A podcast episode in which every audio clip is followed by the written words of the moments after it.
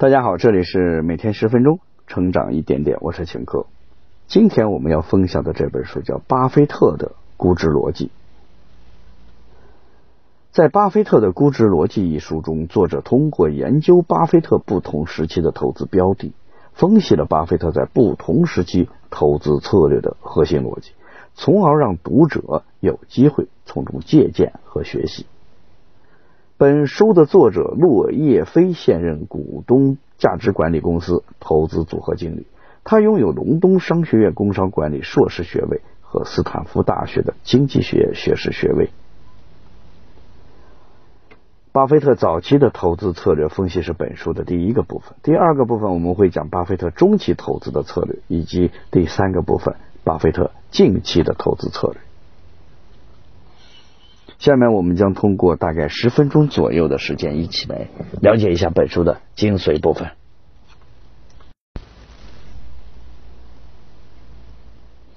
二零二零年，巴菲特在航空股上栽了跟头，亏了一大笔钱，更出现了巴菲特退休的传闻。这就和爱因斯坦在中学学习时成绩垫底的传言一样。目的并不是拉低巴菲特或者爱因斯坦的地位，只是为了通过他们的错误，让普通人多一份内心的慰藉。不过，我们看到，即使航空股在巴菲特卖出之后大涨，但是巴菲特的卖出逻辑依然是对的，因为疫情的蔓延大大超出了预期，航空公司和旅游业业绩受到了疫情。影响下滑严重，价值投资者失去了投资相关公司的理由，因此我们并不能说巴菲特做了错误的投资选择，只能说明股价在短期内的确是不可预测的。巴菲特这几几十年的投资成绩有目共睹，在今天这本《巴菲特的估值逻辑》中，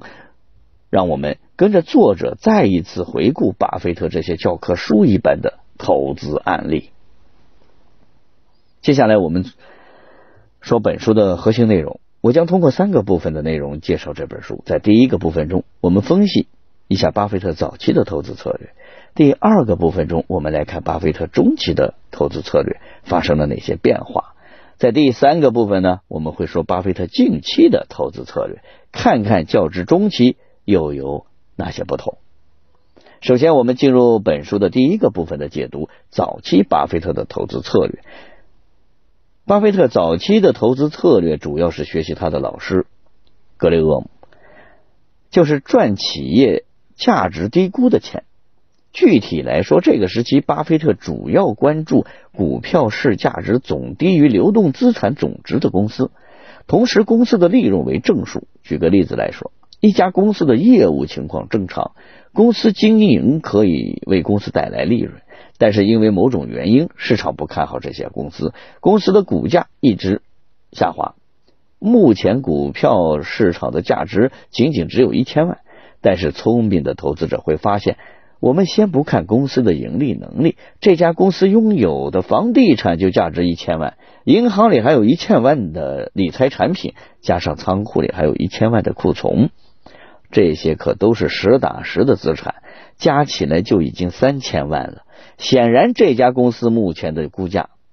股价被低估了。这种依然有利润，但是被低估的企业是巴菲特早期投资主要的关注目标。投资这类股票不太容易亏损，但是也很难赚到大钱。巴菲特自己也表示，被低估的公司什么时候可以恢复正常的价格，这件事情很难预测。更重要的是，这种策略忽略了一个非常重要的问题，那就是一家公司的盈利能力。当市场不看好一家公司的时候，除了偶然性的丑闻，更多的时候都是因为市场认为这家公司遇到了结构性衰退的问题。就拿目前巴菲特投资的公司伯克希尔哈撒韦来说，当年巴菲特投资这家公司的时候，这家公司是一家纺织企业。巴菲特之所以投资这家公司，是因为它完全符合早期的投资逻辑。但是，巴菲特没有意识到这家公司面临的结构性衰退问题，那就是更便宜的纺织品从海外源源不断的流入美国市场。对本土企业造成了毁灭性的打击。之后，巴菲特不得不对这家企业进行转型，变成自己的投资公司。第二个部分中，让我们来看看巴菲特中期的投资策略对早期存在的问题做了哪一些改进。总结了早期投资主要买便宜货的思路之后，在中期的投资策略上，巴菲特开始更关注企业的品质。他把关注的焦点从企业有多少房子、多少存货，转向了评估企业可持续盈利的能力。面对持续盈利的能力好的企业，就算支付较高的估值也是可以的。这是巴菲特中期策略与早期相比最大的差别。这一时期，巴菲特最典型的投资标的有喜诗糖果、可口可乐和政府雇员保险公司。关注企业品质只是泛泛而谈，让我们通过定量和定性两个方面来进一步关注什么是好的企业品质。在定量方面，巴菲特主要关注企业的两个指标：一是有持续的增长，二是已有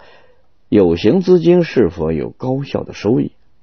已有有形资金收益率计算当期息税前利润除以当期的平均已动用资本。巴菲特投资中期的所投资的公司都具有持续增长性，而且持续性的创造税后高于百分之二十的。已用有形资金收益率，在定性方面，他会仔细分析企业面临的困境是否偶然性还是结构性的衰退。比如说，政府雇员保险公司由于一时的现金流短缺，导致差点破产。巴菲特经过分析，意识到现金流的短缺问题并没有动摇这家公司的核心竞争力。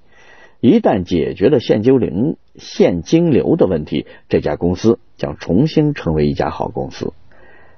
对于公司管理层的重视是定性的另外一个方面。巴菲特投资一家企业最重要的是前提之一，是这家公司企业管理层是值得信任的。在巴菲特的投资中期，他特别关注管理层的可信任性和经营能力，而且很在意他们是否可以。理智的配置大额的资金。第三部分中，我们来看看近期的投资策略中，巴菲特又有了哪些变化。巴菲特中期的投资是相当成功的，他管理的资金量从一九六七年致合伙人的信中所披露的六千五百万美元，一跃上升到几十亿美元。他已经成了一位著名的投资人。一举一动都受到了无数人的关注，名气和庞大的资金量都成了巴菲特的束缚，这也是他近期投资逻辑改变的最重要的原因。具体的来说，巴菲特在最近的投资中，除了坚持中期投资所看重的公司可持续盈利能力和可信任管理层之外，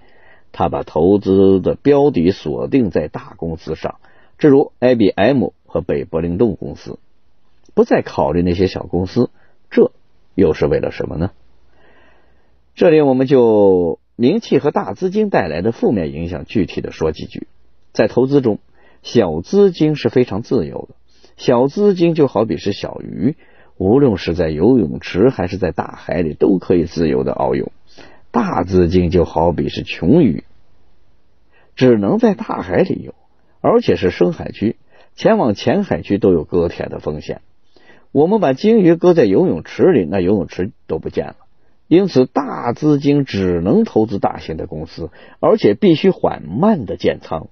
以免因因为自己的连续买入行为造成股价短时间的大涨，导致建仓成本太高。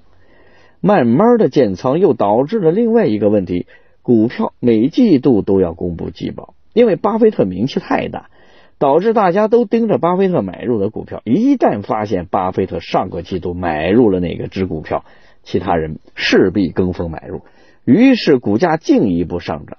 进一步抬高了巴菲特建仓的成本。从这个角度来说，没有名气、资金量小的散户在股市里有着比巴菲特高的投资自由度。通过对巴菲特早期、中期投资逻辑的分析和研究。我们可以从中学到巴菲特投资的精髓，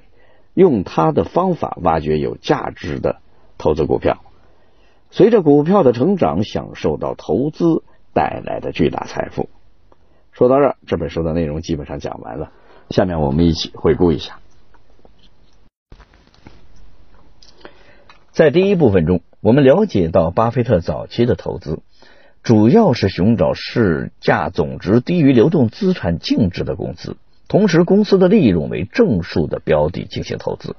这种做法虽然稳妥，但是忽略了企业所面临的结构性衰退的风险。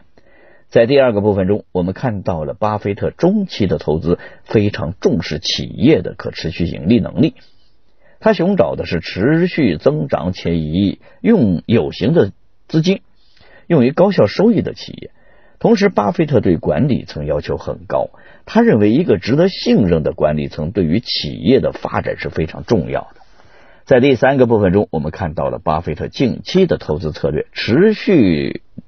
那中期的逻辑。不过，考虑到越来越庞大的资金量和他的名气，巴菲特选择了大公司作为投资标的。以上就是《巴菲特的估值逻辑》这本书的主要内容。希望大家通过我们的解读，了解到巴菲特投资具有持续成长性的好公司的投资策略，才是投资的王道。随着中国股市改革的不断深入，股票上市的机制从何种制向全面的注册制转变。注册制意味着很多业绩很差的企业也可以上市了，这对企业而言是好事。对投资者来说，一旦投资亏损的企业，后果可能会非常严重。一旦股票退市，所有的资金就打水漂了。在这种情况下，巴菲特的投资概念和他的投资理理念以及思想，对我们普通的投资者而言，也就成了投资最好的保护伞和学习榜样了。好了，以上就是本书的全部内容。恭喜你，我们又听完了一本书。每天十分钟，成长一点点。我是秦哥，我们下期再见。